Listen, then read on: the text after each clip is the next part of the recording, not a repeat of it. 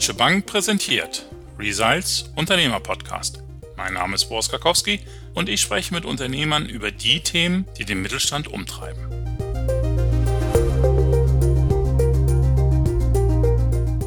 Soll ich es selbst machen oder kaufe ich es lieber ein?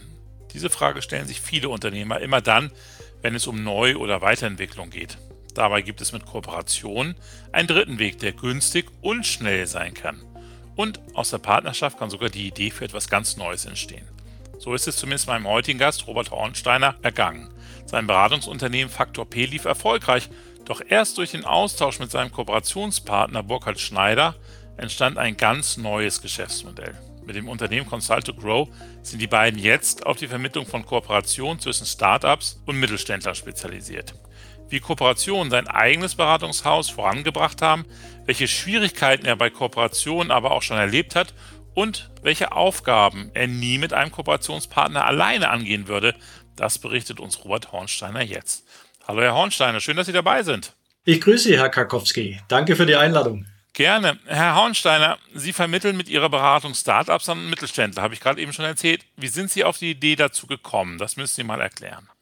Faktor P waren und ist immer noch ein sehr, sehr gut laufendes Beratungsunternehmen seit fast 20 Jahren. Und wir haben immer wieder auch den Schmerz unserer Kunden gespürt, nicht die richtigen Mitarbeiter zu finden oder auch die Innovationskraft nicht zu haben.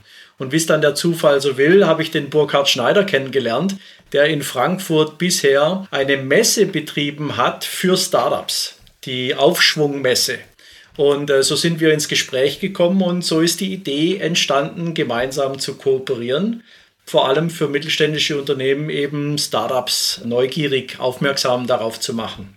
Was fand er denn an Ihnen interessant? Also Sie haben gerade gesagt, er brachte da ein ganz neues Geschäftsmodell auch ein. Warum kam er überhaupt ins Gespräch mit Ihnen? Weil unsere Kompetenz, die war, mittelständische Unternehmer zu beraten und zu begleiten. Und er immer wieder bei Startups gefühlt hat, dass ihnen der Zugang zum Markt fehlt, dass Investitionen fehlen, dass Kapital fehlt, Vertriebskapazität fehlt. Und genau das haben die Mittelständler, also meine Kunden. Das heißt, wir haben beide den Schmerz unserer Zielgruppe, unserer Kunden gefühlt und haben gedacht, Mensch, das wäre doch eine richtig coole Idee, Brücken zu bauen zwischen Mittelstand und Startups. Glauben Sie, Sie wären auch alleine auf die Idee gekommen, einfach so mit der Zeit, dass Sie eben gemerkt haben, da ist doch eigentlich eine ganz gute Ergänzung? Auf die Idee vielleicht, Herr Karkowski, aber nicht auf die Umsetzung, weil das hätte einen ganz neuen Weg für uns bedeutet. Und da hatten wir die Kapazität nicht durch eigene Aufträge ausgebucht. Und deshalb war das eine hervorragende Ergänzung durch den Burkhard Schneider, die er reingebracht hat. Hm. Da sprechen wir gleich noch ein bisschen näher drüber, aber Sie haben ja auch noch andere Kooperationen, die Sie eingegangen sind. In welchen Bereichen kooperieren Sie noch mit Unternehmen? Hauptsächlich im Bereich Marketing, hauptsächlich im Bereich Vertrieb, aber eben auch jetzt seit neuestem nach der Kooperation mit Burkhard Schneider auch mit Matching-Plattformen, auf denen Startups gelistet sind, die wiederum Mittelständler suchen, um mit ihnen zu kooperieren. Was sind denn da die Vorteile für Sie? Die Vorteile einer Kooperation liegen für mich auf der Hand. Es sind schnelle, günstige Formen, fehlendes Know-how onzuboarden und fehlende Kapazität an Bord zu holen. Wir hätten es nie selber gemacht, wenn der Burkhard Schneider nicht mit seinem Know-how und seiner Kapazität gesagt hätte, Mensch, das ist eine coole Idee. Man könnte sich das aber doch einfach einkaufen. Das ist manchmal ein bisschen einfacher wahrscheinlich. Man muss nicht so viel von sich preisgeben. Man kann dann auch sagen, weil man es selbst beendet. Das ist doch alles weniger komplex als eine Kooperation. Das stimmt. Das ist sehr viel weniger komplex, aber ich habe herausgefunden, für mich, für unser Unternehmen, dass durch die Kooperation neue Ideen entstehen. Also ganz neue Mehrwerte für unsere Kunden entstanden sind dadurch was vermutlich nie entstanden wäre, wenn es ein reiner Dienstleistungsvertrag gewesen wäre. Ich kaufe eine Leistung ein, die beschrieben ist. Da ist man lange nicht so kreativ miteinander. Einer liefert, der andere zahlt, wie wenn wir gemeinsam in so einen kreativen Raum einsteigen und neue Ideen entwickeln. Wie sieht denn die Kooperation im Bereich Marketing aus? Also auch da wieder, ich kann mir vorstellen, was man von einer Marketingagentur erhält. Aber was bieten Sie denen? Also was bringen Sie quasi an den Verhandlungstisch? Also wir bringen natürlich auch unser Netzwerk an den Verhandlungstisch und vor allem im Bereich Marketing Social Media Marketing, dass man sich gegenseitig unterstützt, sozusagen Reichweite zu erzielen. Und jeder recherchiert, jeder hat Ideen, findet mal einen Artikel im Internet und sagt, Mensch, das wäre eine coole Story.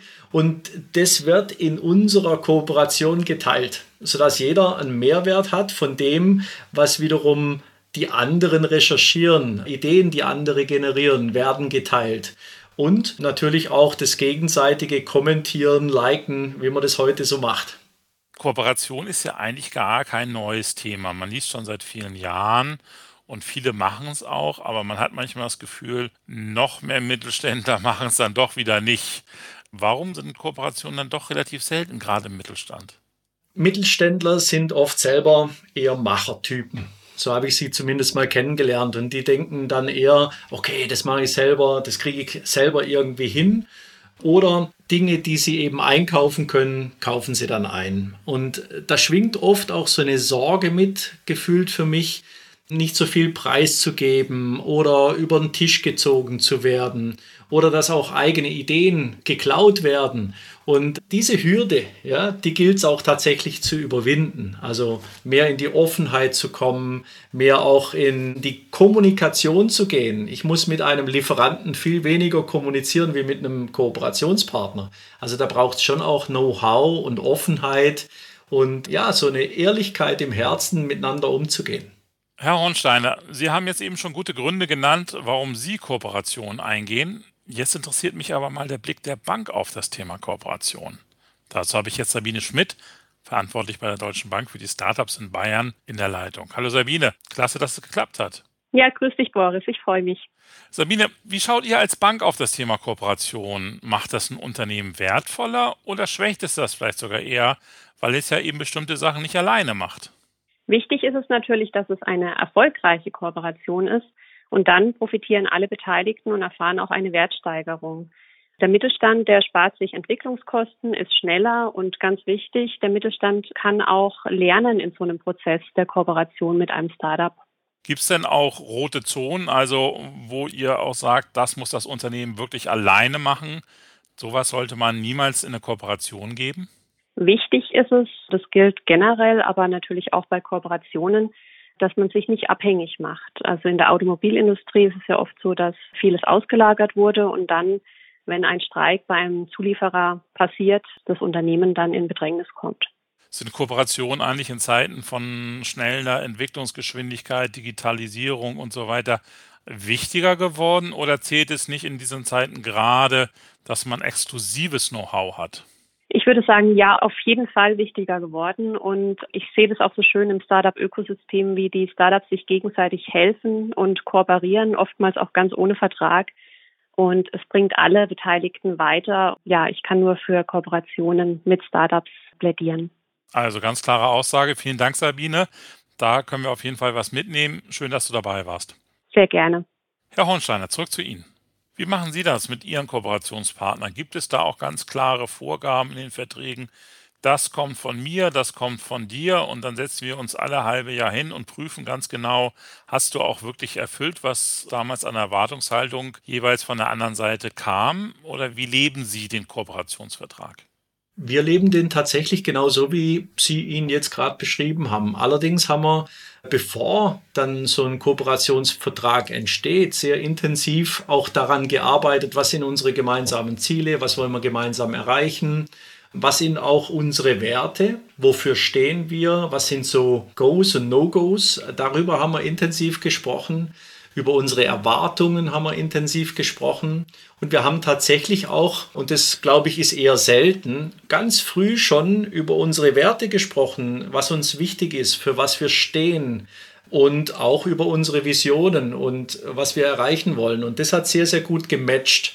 Und das ist aber aus meiner Sicht mega wichtig, dass es nicht nur um diesen sogenannten Zahlen, Daten, Fakten, inhaltlichen Aspekt geht, sondern eben auch und vor allem um diese gemeinsamen Werte, diese gemeinsame Basis, weil das ist das, was vielen Kooperationen später auf lange Sicht auf die Füße fällt, wenn es dann nicht funktioniert. Dann liegt selten am Inhalt oder an den Geschäftsmodellen. es liegt sehr oft am Zwischenmenschlichen. Kann man das denn tatsächlich auch irgendwie in einen Vertrag gießen, dieses Thema Werte? Oder muss man da sich einfach gegenseitig vertrauen? Beides. Also die Grundlage ist natürlich Vertrauen und Vertrauen entsteht erstmal durch Zusammenarbeit. Das heißt, unser Ansatz war, wir steigen auch sehr schnell in gemeinsame Projekte ein, die jetzt in Anführungszeichen nicht wehtun, aber dennoch gemeinsame Projekte sind, um uns selber kennenzulernen. Ja? Wir lernen die Menschen erst dann richtig kennen, wenn man gemeinsam arbeitet. Am grünen Tisch sagt jeder, ja, das funktioniert, das klappt schon, das machen wir so. Selbst wenn es um die Unterschrift geht, werden oft Dinge unterschrieben, wo man denkt, Mensch, das lebt er ja gar nicht in der Realität.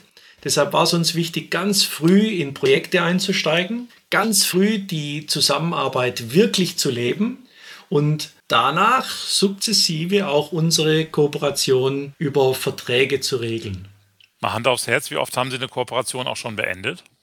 Auch schon, sehr, sehr oft, vor allem dann, wenn so dieses Geben und Nehmen eher in eine Disbalance geraten ist. Also in unserem Metier ganz offen. Wir haben auch intensiv schon mit freien Trainern und Coaches gearbeitet. Und wenn wir aber dann gespürt haben, da geht es nur um die eigenen Aufträge und Kontakte auch zu klauen, das ist uns tatsächlich schon passiert, dann gerät was in Disbalance. Und dann haben wir aber auch die Kooperation sehr schnell beendet. Sehr schnell heißt was, wenn man das mal so in Monaten ausdrückt? Also wann ist so der erste Moment, wo man auch sagt, jetzt müssen wir mal miteinander reden, ob wir das überhaupt weitermachen können? Naja, wenn Beispiel an dem Punkt, wenn klar wird, dass der Trainer oder der Coach, den wir als Kooperationspartner zu unseren eigenen Kunden geschickt haben, dass der dann, obwohl wir das anders besprochen haben, eigene Aufträge mit dem Kunden abwickelt unter eigenem Logo und unter eigenem Label. Wenn das natürlich auffällt, dann ist ein Gespräch erforderlich. Ich sage immer, eine Chance gibt's immer man kann immer einen Fehler machen, aber wenn das dann ein zweites Mal vorkommt, dann beenden wir die Kooperation. Das ist jetzt zweimal passiert, also auch keine Tragik, ja. Und daraus haben wir gelernt. Was ich auch manchmal noch bei Kooperationen selber auch erlebt habe, ist die Schwierigkeit, dass man sich selbst quasi am nächsten ist. Das heißt also jetzt auch als Unternehmen. Ja, also angenommen, man hat eben wirklich ja nur typischerweise ein begrenztes Zeitbudget, auch gerade für die guten Leute, die man einsetzt und dann sagt man doch eher, dann setze ich doch das eher ein für ein 100% Projekt, also wo quasi alles bei mir bleibt, als für das Projekt, das ich dann auch noch mit jemandem teilen kann.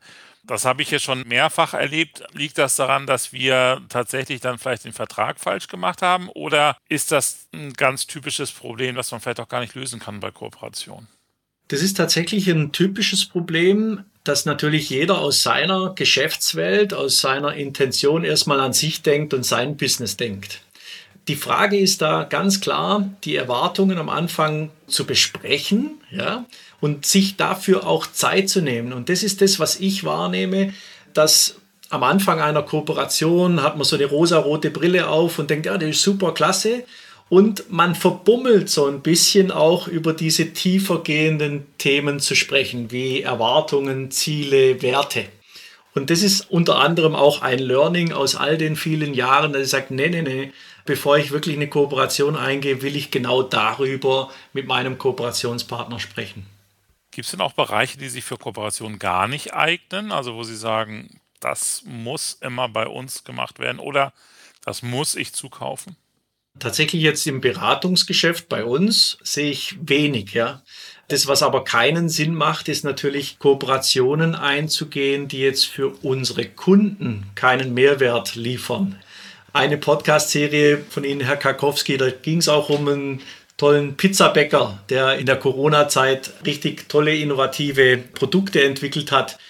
Es macht natürlich für mich keinen Sinn, jetzt mit einem Pizzalieferdienst eine Kooperation einzugehen, weil das keinen Mehrwert liefert für meine Kunden. Aber überall dort, wo der Kunde was davon hat, sehe ich keinen Grund, warum nicht. Ja. Nun machen Sie es ja quasi auch geschäftlich, die Kooperationspartnervermittlung, hauptsächlich zwischen Mittelstand und Startups. Wenn Sie sich jetzt mal Ihre Kunden anschauen, worauf achten die besonders bei der Auswahl von Kooperationspartnern? Sind das eher so die harten Kriterien, dass das Geschäftsmodell genau zueinander passt, in der Wertschöpfungskette vielleicht irgendwie ein Glied ergänzt? Oder sind das tatsächlich auch viel so kulturelle Themen, wie Sie sie selber ja auch angesprochen haben? Deshalb ist es aus unserer Sicht ein echter Mehrwert, dass wir da unterstützen, weil die meisten denken tatsächlich zunächst an Geschäftsmodelle, Hard Facts, Technologie, Innovation, Technik ganz generell, ja, und achten noch nicht so sehr auf diese eher zwischenmenschlichen, kulturellen Unterschiede. Es gibt Untersuchungen, woran Kooperationen scheitern und ganz häufig scheitern eben Kooperationen an den kulturellen Unterschieden. Man tickt einfach anders. Und gerade bei Startups, die ticken ja völlig anders wie so gestandene Mittelständler. Das heißt, die Kulturunterschiede zu managen ist ein großer Punkt. Und darauf achten die wenigsten am Anfang. Haben Sie noch einen weiteren Tipp für andere Unternehmen aus Ihren eigenen Erfahrungen, auch die Sie gesammelt haben, Herr Hornsteiner, mit Kooperation? Also das ist der wichtigste Tipp überhaupt in der Kooperation, nicht nur auf die Zahlen, Daten, Fakten-Ebene zu achten, sondern auch auf das Zwischenmenschliche, auf die Kulturen. Dann der nächste Tipp ist, die Ziele klar zu definieren. Was wollen wir gemeinsam erreichen? Auch messbar zu machen, über Kennzahlen zum Beispiel. Dann aber auch diese Erwartungen abzugleichen. Und letzter Tipp, eine ganz klare Kommunikationsbasis aufzubauen. Burkhard und ich zum Beispiel, wir haben einmal die Woche einen Sure Fix, wo wir uns abstimmen. Und das ist regelmäßig da. Und das ist ganz wichtig, dass man über eine regelmäßige Kommunikation einfach im Dialog bleibt und auch Missverständnisse, Konflikte, wenn sie mal auftauchen sollten, früh klärt. Herr Hornsteiner, Dankeschön. Also das waren sehr gute Tipps. Also herzlichen Dank dafür und weiterhin viele erfolgreiche Kooperationen wünschen wir Ihnen. Ganz herzlichen Dank. Ja, liebe Zuhörerinnen und Zuhörer, schön, dass auch Sie wieder dabei waren. Und übrigens, Herr Hornsteiner hatte sich bei uns direkt gemeldet, nachdem er unseren Podcast gehört hat und gesagt, Herr Karkowski, Sie fordern doch am Ende immer dazu auf, sich bei Ihnen zu melden, wenn es was Spannendes zu berichten gibt was einen Podcast lohnt. Und so ist es auch bei Ihnen, das haben Sie ja gerade gehört. Und so sind wir ins Gespräch gekommen. Also meine Aufforderung, machen Sie es wie Herr Hornsteiner, melden Sie sich bei uns, wenn Sie etwas in Ihrem Unternehmen umgesetzt haben, das auch andere Unternehmer inspirieren könnte. Ich freue mich auf Ihre Nachricht und sage auf bald und tschüss.